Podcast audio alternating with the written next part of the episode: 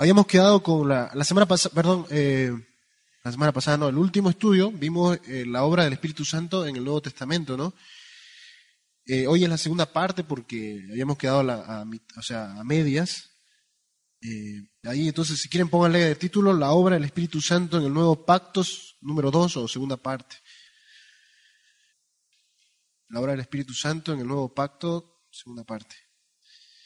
Entonces, como decía, en la última clase estuvimos viendo lo que era la obra del Espíritu Santo y vimos el paracletos, ¿no? Esa palabra en griego que es del Espíritu Santo, paracletos, y que significaba uno que es llamado a, ya sea a ayudarnos, eh, consolarnos, eh, interceder por nosotros, abogar por nosotros, animarnos, exhortarnos. Ese es el paracletos, para eso fue enviado el Espíritu Santo es para ayudarnos en la vida cristiana. Eso fue lo que vimos en la anterior clase. Y habíamos quedado en Juan 14, 26. Vamos a ir a Juan 14, 26.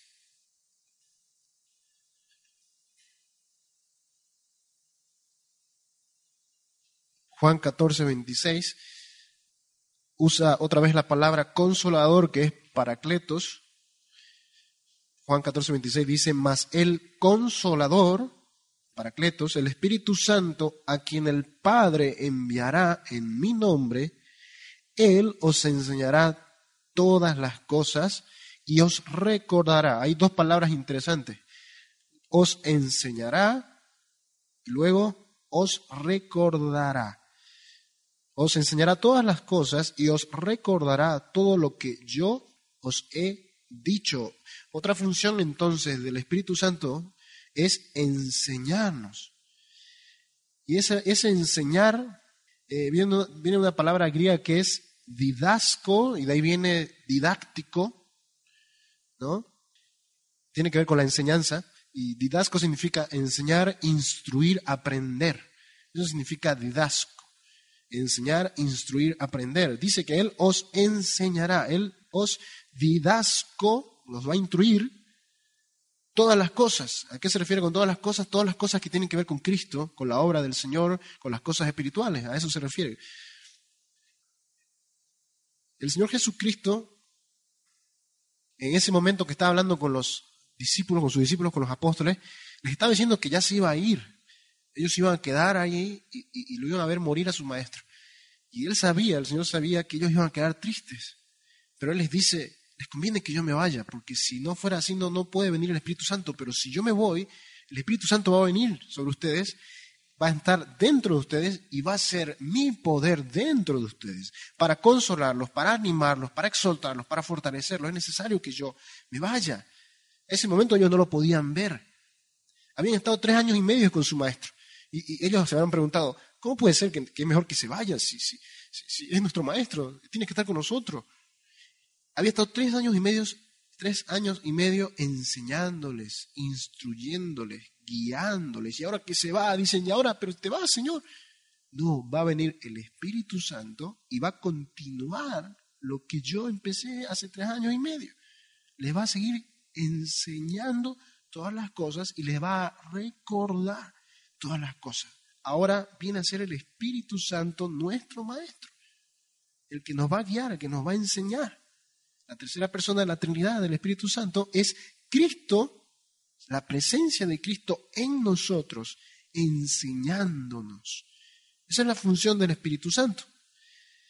El Señor Jesús les dio enseñanza con una enseñanza oral, les hablaba, les hablaba con parábolas, con ilustraciones, les daba ejemplos, pero ahora se está yendo y les dice, si recordarán que les dice, eh, no os dejaré huérfanos, Huérfano significa, no los voy a dejar sin padre. No los dejaré huérfanos. Eh, vendré a vosotros, está diciendo. Voy a venir a vosotros. No, voy a, no solamente voy a ser el consolador, voy a ser el Padre y voy a ser el Maestro. O sea, el Espíritu Santo vendrá a ser su presencia enseñándonos y dice, eh, no los voy a dejar sin Padre, no los voy a dejar sin Maestro. Voy a enviar al Espíritu Santo. Él les va a enseñar. Entonces, la función del Espíritu Santo es enseñarnos. Eh, ¿De qué manera entonces el Espíritu Santo nos enseña todas las cosas? de qué maneras, de qué maneras Él nos instruye en las cosas espirituales. Nos instruye de la siguiente manera. El Espíritu Santo en nosotros lo que hace es iluminarnos. Nos ilumina el intelecto, nuestra mente, para entender las verdades contenidas en la palabra. Nos ilumina la mente para poder comprender y entender las verdades espirituales que están en la Biblia, para poder conocer al Maestro, para conocer su obra. Bien, nos ilumina y para ver esa palabra o para ver esa, esa obra de iluminación vamos a ir a Efesios capítulo 1, Efesios 1, 17 y 18. Pongan ahí una marca en Juan, donde estábamos, si quieren, eh, y vamos a Efesios rápido 1, 17 y 18, Efesios 1, 17 y 18.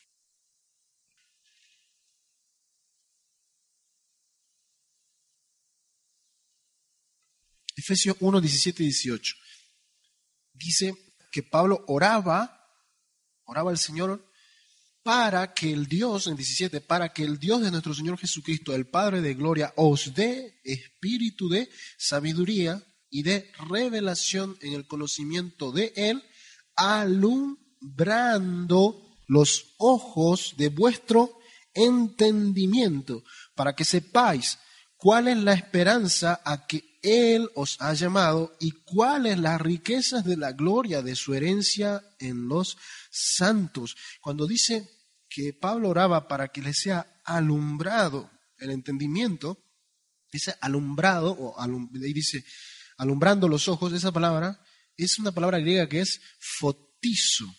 Y es interesante porque fotizo viene de fos, una palabra, la raíz de fos, y de ahí viene nuestra palabra fotografía o fotosensible, que es una persona que tiene fotosensibilidad, es que tiene mucha sensibilidad a la luz y la luz le, perjudica, le hace daño a la vista. Ahí viene nuestra palabra fotografía, que es foto, viene de luz o resplandor o brillo, y grafía es grafos, o sea que vendría a ser como una, eh, lo que hace la cámara es lanzar un haz de luz y capta la imagen y eso se convierte en un gráfico, ¿no? Entonces, alumbrando viene de fotizo y esa palabra fotizo eh, pues, se puede traducir como brillar, iluminar, emitir rayos. Eso significa fotizo. Brillar, iluminar, emitir rayos. También se traduce como sacar a luz. Eso significa alumbrando, fotizo es sacar a luz. Es alumbrar, es un resplandor. Entonces, para comprender más, imagínese usted en una habitación totalmente oscura, ¿no? No hay nada de luz en la habitación. Y usted se encuentra con un objeto raro, una cosa, un objeto blando, con, una. Eh, usted lo toca y no, no puede distinguir bien. Usted necesita luz en la habitación para saber qué es lo que está agarrando. A medida que va empezando a aparecer rayos de luz en la habitación, usted empieza a distinguir el objeto que tiene. Dice, ah, parece que es, no sé, un, baloncito, un juguete, parece que es un juguete. Pero a medida que va eliminándose más, ya se da cuenta uno que, no, no, no, no es un juguete, es, es, un, es un artefacto de cocina. Y mientras más ilumina la habitación, uno más se da cuenta qué es lo que tiene. La obra del Espíritu Santo lo que hace es iluminar, es un proceso de iluminación para que nuestro entendimiento pueda comprender las cosas espirituales. Y como nuestro conocimiento está limitado por el pecado, o sea, la, la, raíz del pecado lo que ha hecho en nosotros es que nuestro conocimiento esté embotado, esté nulo, las cosas de Dios nuestra mente está anulada por el pecado. Pero una vez que una persona se convierte a Cristo, viene el Espíritu Santo y empieza a iluminar. Y para lo que una persona antes sabía de que Jesucristo había muerto por nuestros pecados, yo creo que todos los que estamos aquí antes de llegar a Cristo, habíamos escuchado de una u otra manera de que Cristo había muerto por los pecados de uno. Y lo sabíamos porque, ya sea porque ponían una película de Jesús o porque alguien venía, tocaba nuestra puerta y nos evangelizaba. Y nosotros decíamos, sí, sí, Jesús murió por nosotros, por nuestros pecados, pero lo sabíamos con esta. Cuando viene el Espíritu Santo y empieza a iluminar eso que estaba oscuro, que estaba confuso, empieza a aclararse. Y uno empieza a darse cuenta, el Señor murió por mí, yo era un pecador depravado que merecía el infierno y ahora Él ha dado su vida por mí. ¿Por qué? Porque el Espíritu ya te va iluminando. Y a medida que vas creciendo en Cristo, esa, esa luz va aumentando, va aumentando. Y recuerda que dice Proverbios 4:18 que la senda de los justos es como la luz de la aurora que va en aumento hasta que el día es perfecto. Así es el camino de los justos. Aquí nunca vamos a llegar a ser perfectos y aquí nunca vamos a tener todo el conocimiento pleno, pero cuando Cristo venga, recuerda que en la palabra también vemos, eh, en 1 Corintios dice, dice que conocemos en parte, en parte profetizamos, en parte conocemos, pero cuando venga lo perfecto, ahí voy a conocer como fui conocido, ahí voy a conocerlo todo. Cuando venga el Señor, ahí es que vamos a entender todas las cosas. Mientras estamos acá en la tierra, vamos siendo iluminados, vamos comprendiendo cosas, verdades espirituales, pero no vamos a alcanzar a, saber toda la verdad. Vamos a ir creciendo en ese conocimiento. Entonces, eh, la función del Espíritu Santo es iluminar nuestro intelecto para poder asimilar, comprender todo lo que es espiritual. Una cosa es que tú leas la Biblia, eh, una cosa es leer la Biblia y razonarlo con la mente. Otra cosa es que el Espíritu Santo ilumine ese texto que tú estás leyendo. No sé si te ha pasado, pero muchas veces he leído un texto en la Biblia, que lo, he leído muchas veces, y ha llegado un momento donde al agarrar el mismo texto y leerlo detenidamente, me he encontrado con que esto no, no, me no me había dado cuenta de esto. Y el Señor me habla y ese mismo texto que había leído hace dos años atrás, ahora se convierte en algo glorioso. Pero si yo leí este texto tantas veces, este versículo lo había leído tantas veces, y ahora es que ahora recién comprendo. Ahora me doy cuenta lo que había en este texto. El Espíritu Santo se encarga de iluminar ese, ese versículo, esa palabra que estás leyendo, y wow, lo magnifica en tu mente. Y ves las verdades, los tesoros escondidos en la palabra, el Señor te los ilumina, saca a luz esa verdad contenida en la palabra. Eh, anote si quieres 2 Corintios 4, 6. 2 Corintios 4, 6 dice, porque Dios que mandó que de las tinieblas resplandeciese la luz, es el que resplandeció en nuestros corazones para iluminación del conocimiento de la gloria de Dios en la faz de Jesucristo. El Espíritu Santo hace que nuestra mente, hace que nuestro, nuestro entendimiento sea iluminado para conocer la gloria de Dios en la faz de Jesucristo. A medida que lees la palabra, el Espíritu Santo te ilumina, vas viéndolo al Señor Jesús más glorioso de lo que antes lo veías, más precioso de lo que antes lo veías, más digno de gloria que lo que antes pensaba. Eso es lo que hace el Espíritu Santo. Ahora mire, curiosamente, las, sectas lo que hacen es, eh, se caracterizan porque tienen a un iluminado. De eso se caracterizan las sectas. Tienen a un solo iluminado que él solamente recibe la revelación o la iluminación y los demás siguen a ese líder. Pero lo que vemos en la palabra es que Pablo oraba para que los hermanos de Éfeso fueran iluminados también, para que ellos comprendieran las verdades, para que ellos conocieran al Señor. O sea, una secta es eso, solamente hay uno que es iluminado, pero el cristiano, en el cristianismo, en la iglesia del Señor, todos los cristianos son iluminados por el Espíritu Santo. Bien. El salmista decía, abre mis ojos y miraré las maravillas de tu ley. Espíritu Santo lo que hace es eso, ¿no? Ilumina, abre nuestros ojos para poder ver las maravillas de la palabra de Dios. Eso en, Salmo 119, 18, si lo quieren anotar. Y en el Salmo 119, 125 dice, tu siervo soy yo, dame entendimiento para conocer tus testimonios. Dame entendimiento, Señor, para conocer tus testimonios. Una cosa es que te digan o, o que escuches de que Dios es bueno, que cantemos de que Dios es bueno. Otra cosa es que tú digas, realmente Él es bueno conmigo. otra cosa es que tú veas la bondad de Dios y el Espíritu Santo lo que hace es eso, te muestra su bondad.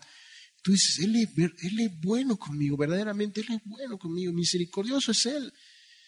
Muchas cosas podemos conocer solamente de razonamiento. Dios es eterno, bueno, es Dios, ¿no?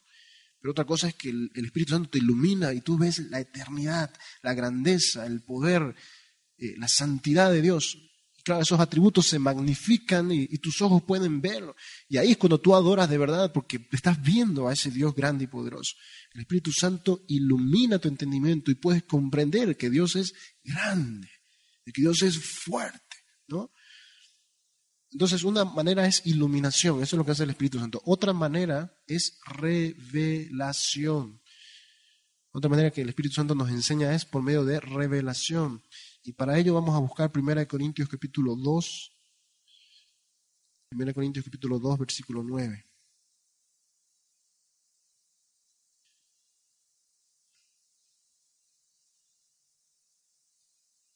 1 Corintios 2.9 dice, este versículo, bueno, antes de leerlo, antes del versículo se lo han malinterpretado muchas veces y se lo toma como que está hablando del cielo, lo que vamos a ver en el cielo.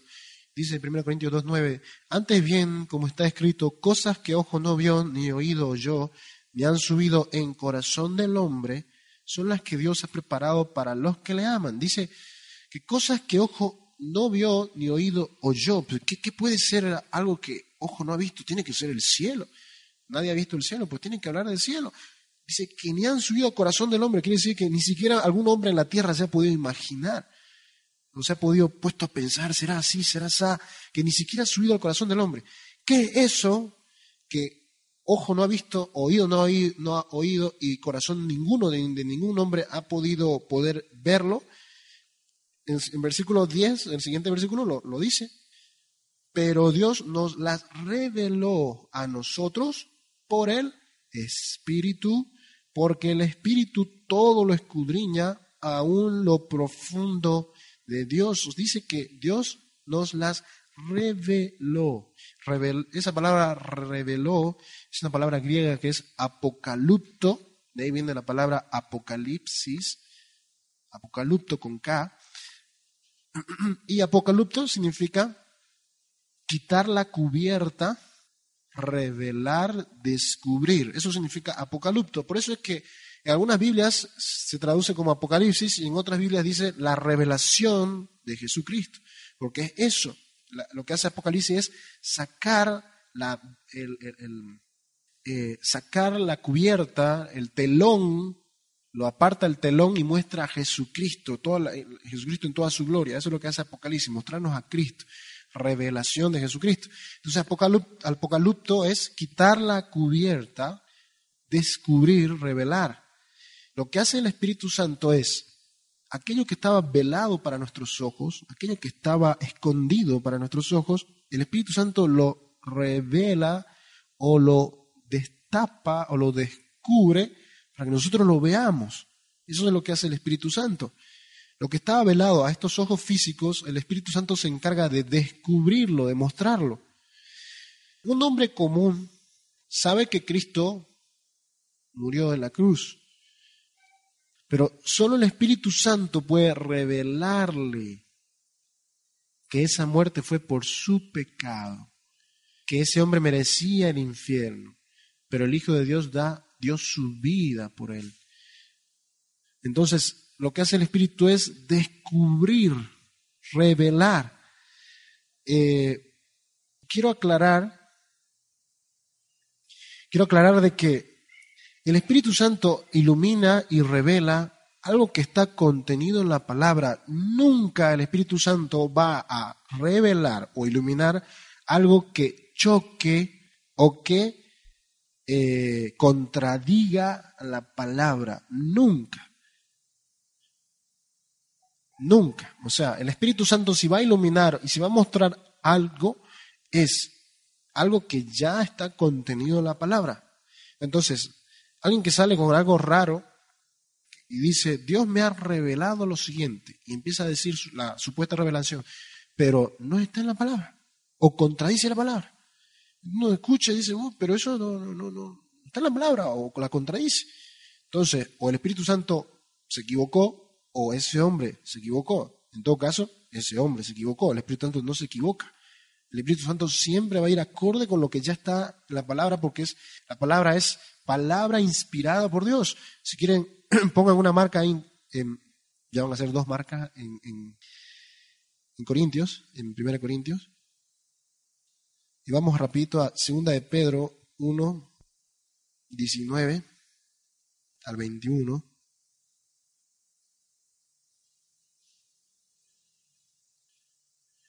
Segunda de Pedro 1, 19 al 21.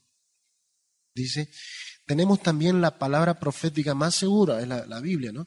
palabra profética más segura, a la cual hacéis bien en estar atentos como a una antorcha que alumbra el lugar oscuro. Lo que hace la palabra es alumbrar también, hasta que el día esclarezca y el lucero de la mañana salga en vuestros corazones, entendiendo primero esto, que ninguna profecía de las escrituras es de interpretación privada, porque nunca la profecía fue traída por voluntad humana, sino que los santos hombres de Dios hablaron siendo inspirados por el Espíritu Santo. El Espíritu Santo inspiró lo que tenemos en la Biblia, por tanto la Biblia no se equivoca.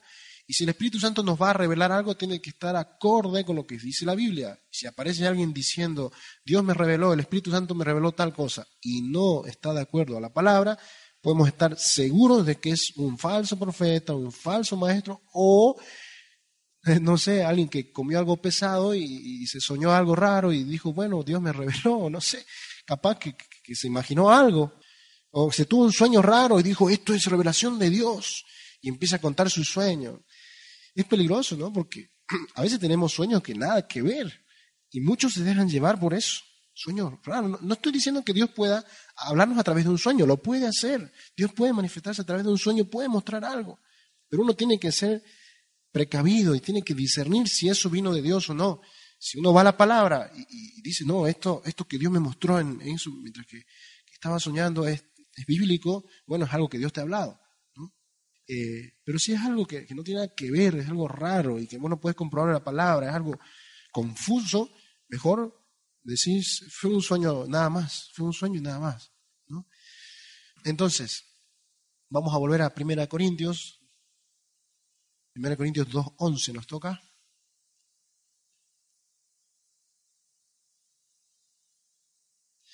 Porque, dice 2 Corintios 2.11, porque ¿quién de los hombres sabe las cosas del hombre sino el espíritu del hombre que está en él? Así tampoco nadie conoció las cosas de Dios sino el espíritu de Dios.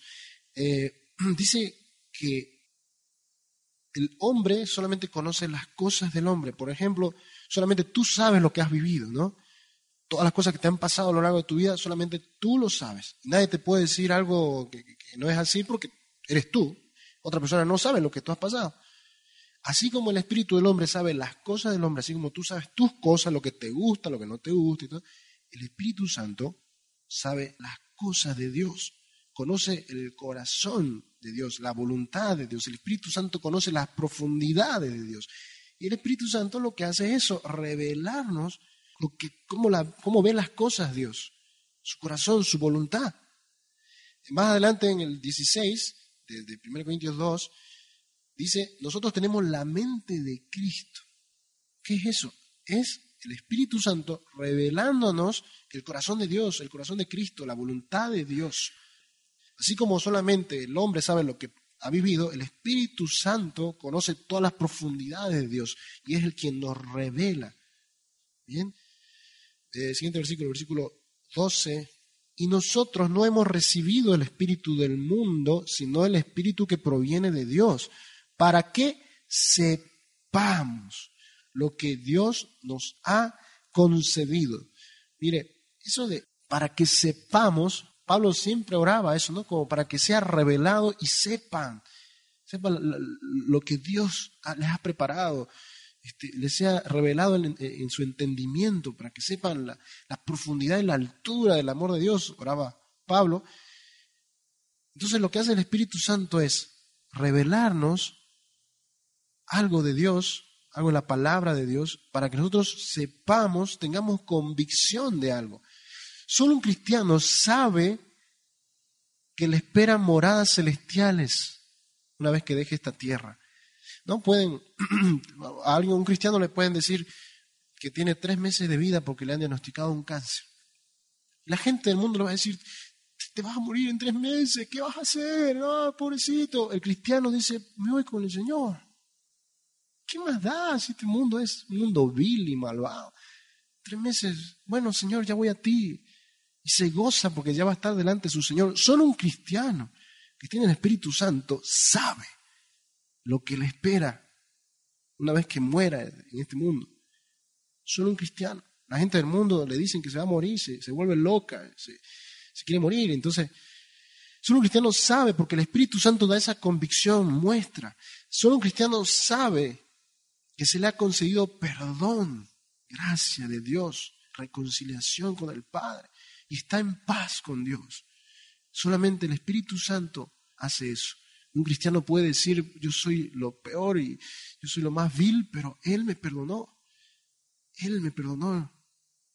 Solo un cristiano sabe que tiene entrada libre al trono de la gracia de Dios. Te puedes equivocar y puedes fallarle a Cristo, pero dice que el trono de su gracia está disponible para que tú vayas y encuentres oportuno socorro. Solo un cristiano sabe eso y el Espíritu Santo se encarga de dar convicción en el cristiano y que el cristiano lo sepa. Versículo 13. Lo cual también hablamos no con palabras enseñadas por sabiduría humana, sino con las que enseña, ¿ve? Sino con las que enseña el Espíritu, acomodando lo espiritual a lo espiritual. Eh, la sabiduría humana de este mundo es como Santiago 3.15 dice, terrenal, animal y diabólica. Es una mente carnal la sabiduría de este mundo. Pero el Espíritu Santo enseña, esa enseña es didactos, una palabra similar a la que vimos antes, que significa instruir o comunicar por medio de enseñanza. Enseña el Espíritu Santo sabiduría espiritual. Por ejemplo, ¿Cómo sabes? ¿Cómo sabes si has apagado al Espíritu Santo? Y que cuando has apagado al Espíritu Santo, empiezas a pensar como este mundo. Esa es una consecuencia de apagar el Espíritu Santo. Tú empiezas a, a, tener el mismo pensamiento que la gente de este mundo, la misma sabiduría humana. Empiezas a buscar soluciones terrenales, empiezas a buscar decisiones en la carne. Cuando se apaga el Espíritu Santo, la sabiduría espiritual queda de lado y te queda solamente la sabiduría humana, terrenal y diabólica de este mundo. Entonces dice que el Espíritu Santo acomoda lo espiritual a lo espiritual. El Espíritu Santo lo que hace es que vayamos a la palabra de Dios. La palabra de Dios dice que es una espada de doble filo que corta y separa lo carnal, lo de este mundo, lo emocional, lo separa con lo espiritual. Entonces, si tú estás en una conversación con alguien y te das cuenta, ¿no? Estás hablando y, es una conversación totalmente carnal. El Espíritu Santo empieza a boom, darte una alerta. Esto es una conversación carnal. Separa lo carnal de lo espiritual. Y el Espíritu Santo te dice, te habla y te dice, esto es de la carne, no sigas, no sigues. El cristiano escucha la voz del Espíritu hace caso en obediencia y le dice a la persona, che, mejor hablemos otro día, mira, disculpame, pero no, no sé, ya no sigamos. ¿Por qué? Porque sabe que esa conversación no le va a llevar a nada y es totalmente carnal. En, en una decisión que tú tomas, el Espíritu Santo te revela si es una decisión tomada por motivaciones egoístas o verdaderamente fue una motivación genuina por el bien de la otra persona, por ejemplo. Entonces tú estás tomas una decisión o actúas de, tal manera, ¡pum! El Espíritu Santo te muestra y te dice, eso fue una, motivación egoísta, eso lo que has hecho fue de manera egoísta. Oh, y te das cuenta de que te has equivocado y pides perdón al Señor. El Espíritu Santo separa lo carnal, esto es carnal. Estás con unos amigos y, y están hablando cualquier cosa, eso es carnal. Estás viendo algo en la televisión, eso es carnal. El Espíritu Santo te muestra lo que es carnal. Y lo que es de Dios te dice, esto es espiritual, ahí, seguí por este lado. Esto es de Dios, seguí por ese lado. Los conejitos, ¿con quiénes quieren estar? Con los conejitos. Los, leones quieren estar con los leones. El carnal quiere estar con lo carnal. El carnal le gusta el ambiente carnal, le gustan las conversaciones carnales, le gusta todo lo que sea carnal. Pero el espiritual quiere lo espiritual. Entonces es una mala señal de que tú te estés rodeando tal vez con cosas carnales, amigos carnales, todo carnal. Pero el espiritual quiere lo espiritual y quiere rodearse de gente espiritual, quiere escuchar cosas espirituales. Es así. El, Espíritu Santo sí o sí separa. Y el, cristiano que tiene el Espíritu Santo discierne y se da cuenta, esto no es de Dios, esto está mal. Sería ideal que, que fuéramos obedientes a, esa, a la revelación del Espíritu Santo, que fuéramos dóciles, pero somos muy tercos.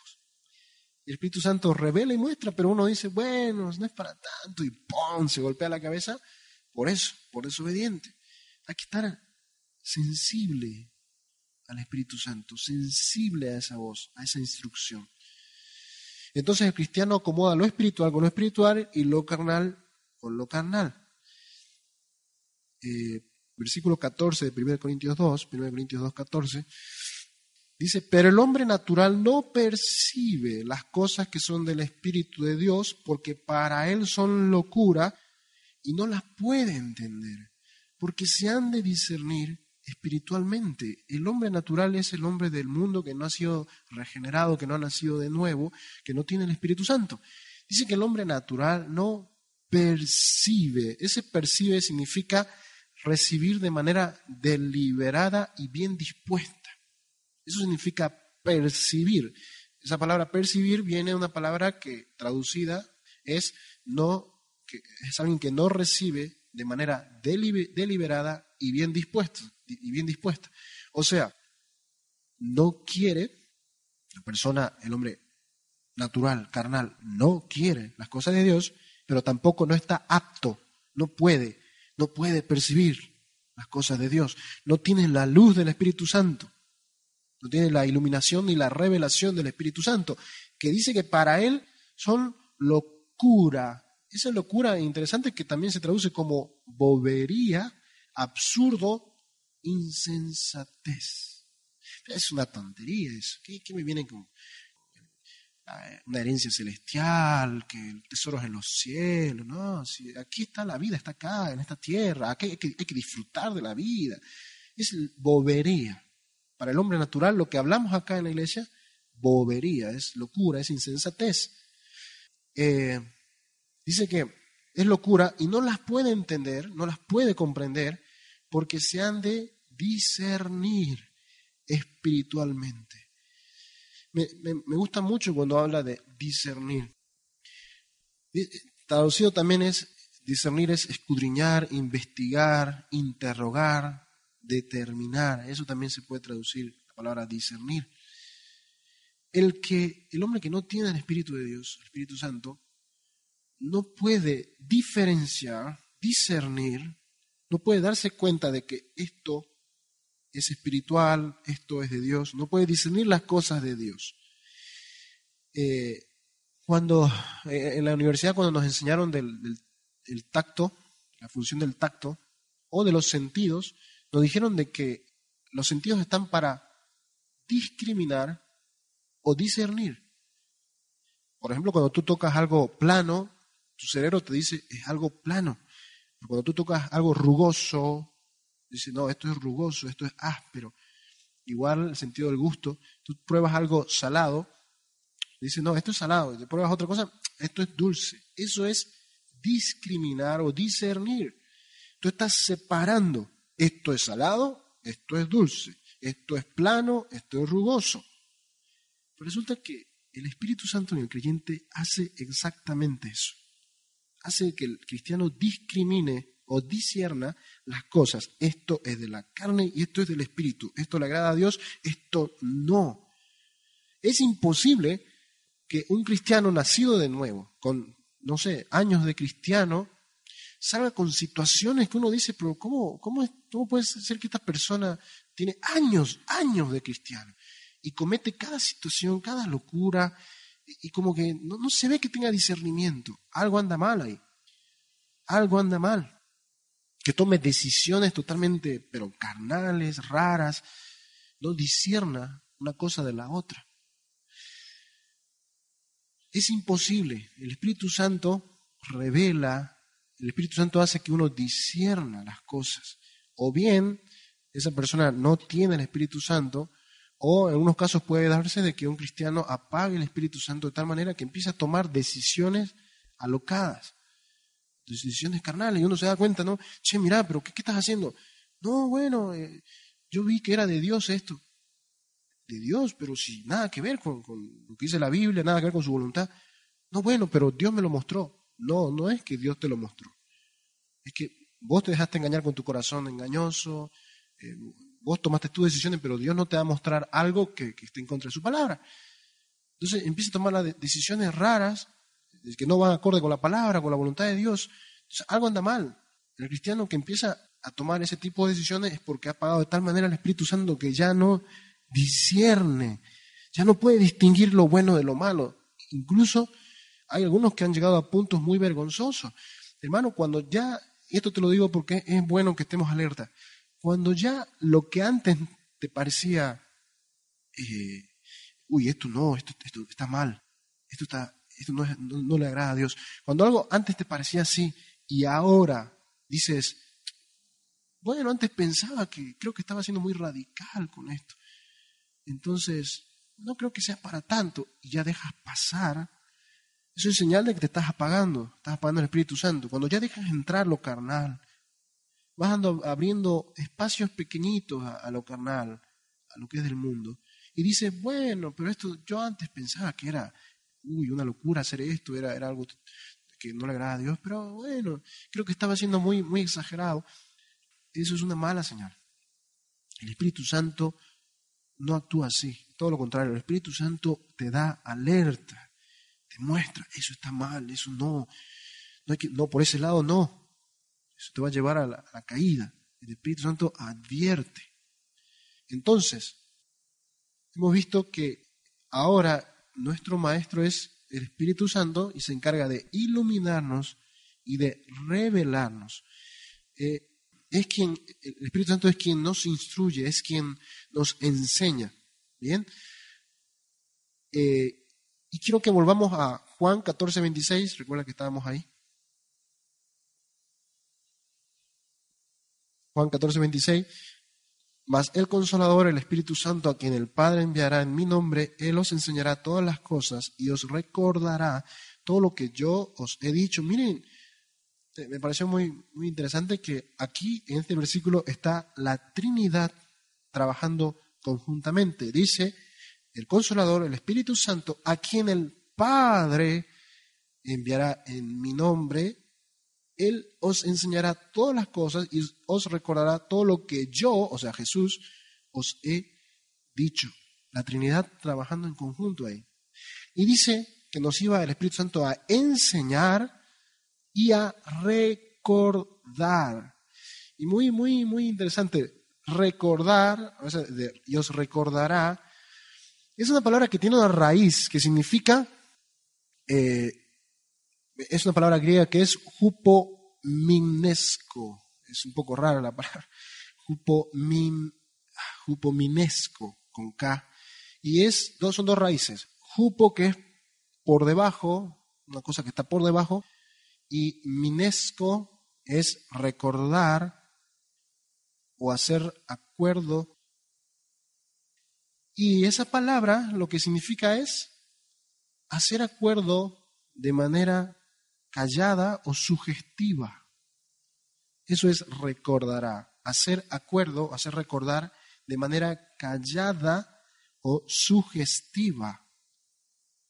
O sea, es como que el Espíritu Santo viene y te hace recordar, dándote un susurro, ¿no? Así como, como cuando estás en la escuela es muy típico, ¿no? Que en el examen, en el examen están los estudiantes y el compañero de atrás se va así medio escondido, ¿no? Y, para que no lo vea el profesor y le dice, hey, decime la, dos, ¿no? La, decime la dos, la respuesta número dos. Pero le, está diciendo así de manera callada, o sea, de manera, este, así por debajito, ¿no? Dice que el Espíritu Santo nos recuerda, nos hace recordar así sugestivamente, nos trae a la memoria algo sugestivamente, como un susurro, de manera como si estuviera susurrándonos. Dice que el Espíritu Santo nos enseña y nos hace recordar. Eso significa también recordar, traer a la memoria algo, de manera sugestiva o callada. Es como que sentimos un susurro en el oído y es el Espíritu Santo hablándonos. Entonces no solamente ilumina el Espíritu Santo, no solamente nos revela las cosas espirituales, sino que también nos hace recordar lo que hemos leído. Hemos leído la palabra, nos hemos deleitado en la palabra. Pasan dos años, tres años, y el Espíritu Santo te hace recordar eso que lo, lo habías leído hace un montón de tiempo. ¿no? Pero sabiendo esto, hay un lado negativo, porque la consecuencia de apagar el Espíritu Santo entonces es todo lo contrario a eso que hemos visto. Si el Espíritu Santo es quien ilumina, quien revela, quien nos hace recordar, entonces cuando apagamos el Espíritu Santo, cuando dejamos, damos lugar a la carne, cuando eh, desobedecemos al Señor y estamos en esa desobediencia, el Espíritu Santo se apaga, se contrista, o sea, se entristece y eso que estaba funcionando ahí, iluminando, revelando, empieza a apagarse. Entonces ya empezás a leer la Biblia y dice, ah, sí, ya lo había leído muchas veces. Salmo, eh, Salmo 143, empieza a leer y dice ahí la palabra, este, enséñame a hacer tu voluntad, dice, enséñame, oh Dios, a hacer tu voluntad. Tu espíritu, dice, me guía a tierra de rectitud. Qué bonito. Pero el Espíritu Santo está apagado y ya no ves nada. Ya no hay un corazón blando para recibir esa verdad. Ya no hay luz para saber qué significa eso. Ya no hay revelación. Está apagado el Espíritu Santo y ya todo el texto, el versículo se vuelve algo frío, seco. Esa es la consecuencia. No hay discernimiento. Apagamos el Espíritu Santo, no hay discernimiento. Se presentan situaciones y empezamos a tomar decisiones en la carne. Empezamos a tomar decisiones carnales que desagradan a Dios y nos golpeamos una tras otra. Entonces hay que examinar y hay que ver cómo estamos, porque si estamos leyendo la palabra y estamos teniendo tiempos de oración fríos, sin que Dios me hable, leo la palabra y es un texto más que he leído y no me produce nada. Leo la palabra, no me produce nada. No me produce asombro, no me produce deleite, no me produce quebranto, no me produce convicción de pecado, no me produce nada, es una letra muerta. Hemos apagado el Espíritu Santo. El Espíritu Santo se encarga de revelar, de iluminar, de discriminar. Entonces, uno va al Señor y lo que tenemos que hacer es decir, Señor, estoy así. Yo no tengo deleite en ti, Señor. Yo no encuentro deleite en la palabra, Señor. Estoy frío, Señor. Estoy apagado, Señor. Ya no me gozo en tu palabra. Hay que ir al Señor arrepentidos de esa frialdad y pedirle a Él que su Espíritu Santo otra vez se avive el fuego del Espíritu Santo para que otra vez nos deleitemos la palabra. ¡Wow! Ahora cambia cuando está el Espíritu Santo ahí vivo y fuerte. Es el Salmo 143. Cambia totalmente. Dice, enséñame, oh Dios, a hacer tu voluntad. Señor, guíame, Señor, háblame en tu palabra, muéstrame. Tu buen espíritu me guía tierra de rectitud. ¿Qué significa eso? Eh, sin el Espíritu Santo, o sea, apagado el Espíritu Santo, eh, sí, interesante. Cuando está el Espíritu Santo iluminando, mostrando, tu buen espíritu me guía a tierra de rectitud, Señor, que yo ande en rectitud. Tu Espíritu Santo me guía a la obediencia a ti, Señor. Ese salmo se convierte en un tesoro. Lees el Salmo 143 y decís, wow, ¿cómo no lo había visto antes esto? Y volvés a leerlo otra vez y te deleitas más. Cada versículo se convierte en un tesoro para ti. Entonces vamos a quedar ahí, pero me gustaría que veamos eso. Que veamos hasta qué punto hemos tal vez apagado, entristecido al Espíritu Santo, donde ya no hay eso, ya no hay revelación, ya no hay deleite, ya no hay gozo. Tus tiempos de devocional deberían ser tiempos de gozo delante del Señor, tiempos donde te deleitas en Él. Y yo tengo que reconocer que muchos de mis devocionales han sido igual, así como que, bueno, oré y, leí la palabra, pero, no, no sé. Algo pasa, algo anda, algo anda mal. Y he ido otra vez al Señor, le he dicho, Señor, estoy así. cuando procedemos a pedirle perdón al Señor y que Él restablezca otra vez, ¿no? Su Espíritu Santo otra avivándonos. Y tú también, con deseo de, de, cambiar esa situación, o sea, no puedo seguir así. Pues voy otra vez al Señor, voy a ese mismo texto y le pido que el Señor me ilumine para que vea qué me quiere hablar con ese texto. Dice, Spurgeon decía, eh, eh, de rodillas, dice, de rodillas orando, ese texto, dice, que es duro como una piedra, la oración hace que le salgan chispas, dice, le salgan chispas hasta que se incendia ese texto y ¡boom! viene la revelación de Dios. Muchas veces Spurgeon le está diciendo de que oraba y ese texto era tan duro como una piedra, no, no podía comprenderlo. Pero dice que oraba, oraba, clama, Señor, háblame, muéstrame, muéstrame. Dice que esas oraciones eran como sacarle chispa a ese texto duro. Señor, y ¡plum! hasta que se incendiaba eso. Y ¡pum! Dios mostraba. Con fe. Con fe.